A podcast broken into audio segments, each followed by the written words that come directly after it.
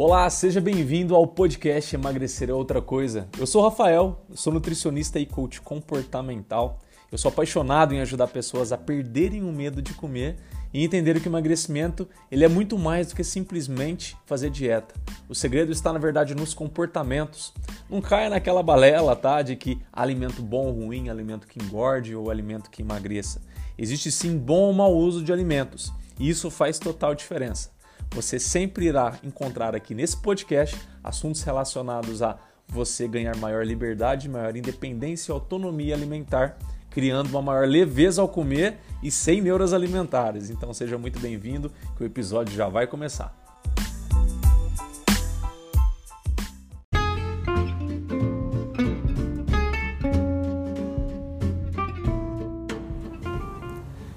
Você não resolver as suas pendências, as suas dores, as suas dificuldades com a fonte dela, se você não for lá atrás de curar as dores, as suas feridas com quem fez isso com você, ou aquilo que fez isso com você, você vai acabar sangrando em cima de alimentos que nunca tiveram alguma coisa a ver com isso ou pensaram em te prejudicar.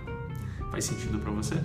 Nesse vídeo eu quero justamente te conscientizar da importância de como as pessoas normalmente elas agem achando que está fazendo a melhor coisa por elas, né? no sentido de, nossa, se eu estou mal, se eu não estou me sentindo bem, é instintivo, é natural que eu vá procurar alguma coisa para que me tire disso, para que me, digamos, me levante novamente. E esse emocional abalado, normalmente ele tem um link muito fácil com a alimentação, com a comida. Porque pensa só, quando a gente, quando tem alguma coisa triste, por exemplo, alguém é, falece, alguém morre, a gente come, né? Tem lá os biscoitinhos, café e tudo. Quando a gente vai comemorar, a gente come também. A comida ela vai estar sempre ligada a momentos emocionais, momentos que marcam a nossa vida. Então, se automaticamente eu estou mal, é muito fácil pensar na comida. E mais ainda para aquelas pessoas, seria, será que seria o seu caso esse? Para aquelas pessoas que normalmente apenas trabalham, dormem, passam tempo na rede social, não sei, e comem. Pessoas que têm normalmente essa rotina, elas vivem ansiando assim loucamente, mas loucamente o final de semana. Porque é no final de semana que talvez elas vão conseguir fazer alguma coisa diferente. Só que normalmente esse diferente do final de semana é ligado à comida novamente. Então ela fica num loop, uma, uma coisa que nunca termina. E ela tá achando, né, a pessoa vai achando e, e, sente, né? Às vezes ela realmente acredita naquilo que ela tá fazendo melhor por ela. Mas na verdade, muitas vezes ela tá fazendo apenas o que ela sempre tendeu a fazer dentro daquele círculo que a gente chama de zona de conforto dela. Não estou pedindo aqui para você sair dessa zona de conforto. Às vezes, se você expande essa zona de conforto com novas coisas para sua vida, você consegue. Deixa eu te dar algumas dicas. Eu acho muito importante você, primeiramente, entender como que esses abalos emocionais, como que essas fomes emocionais, elas surgem em você. Se você come, começa, consegue detectar quais são as fontes, ou às vezes qual é a fonte, você já tem meio caminho andado, porque o restante é apenas trabalhar em cima dessa fonte, desse alvo, para que você fique mais imune a isso, ou para que você literalmente conserte isso. Então, se em algum momento do, do seu mês, do seu tempo, não sei, você tende a ficar mais ansiosa, por exemplo, ah, eu preciso entregar um trabalho, eu preciso entregar algum relatório.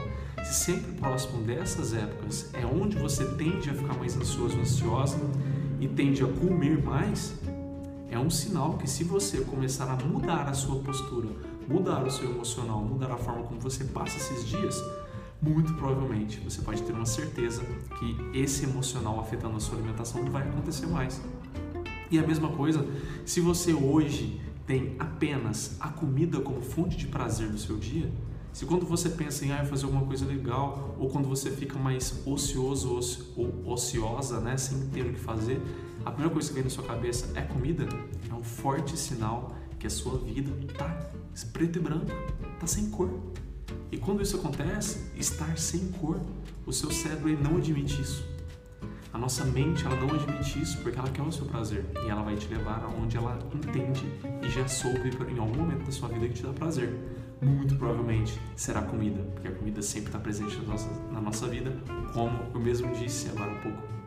Então, ao invés de você ficar levando as consequências, essa ferida aberta, essa dor, para o seu dia, para a sua alimentação, sem você se deparar e realmente encarar a fonte dessa ferida, por que não, a partir de agora, você ir atrás de entender e identificar qual é essa sua ferida? Quem é que te abriu essa ferida?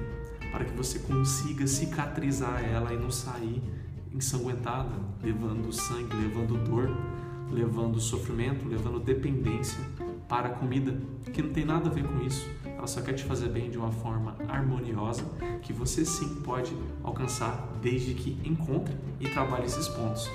Esse vídeo te ajudou? Esse vídeo realmente abriu um pouco a luz do seu olhar para novas coisas? Fiz você enxergar um pouco fora da caixinha do que todo mundo faz?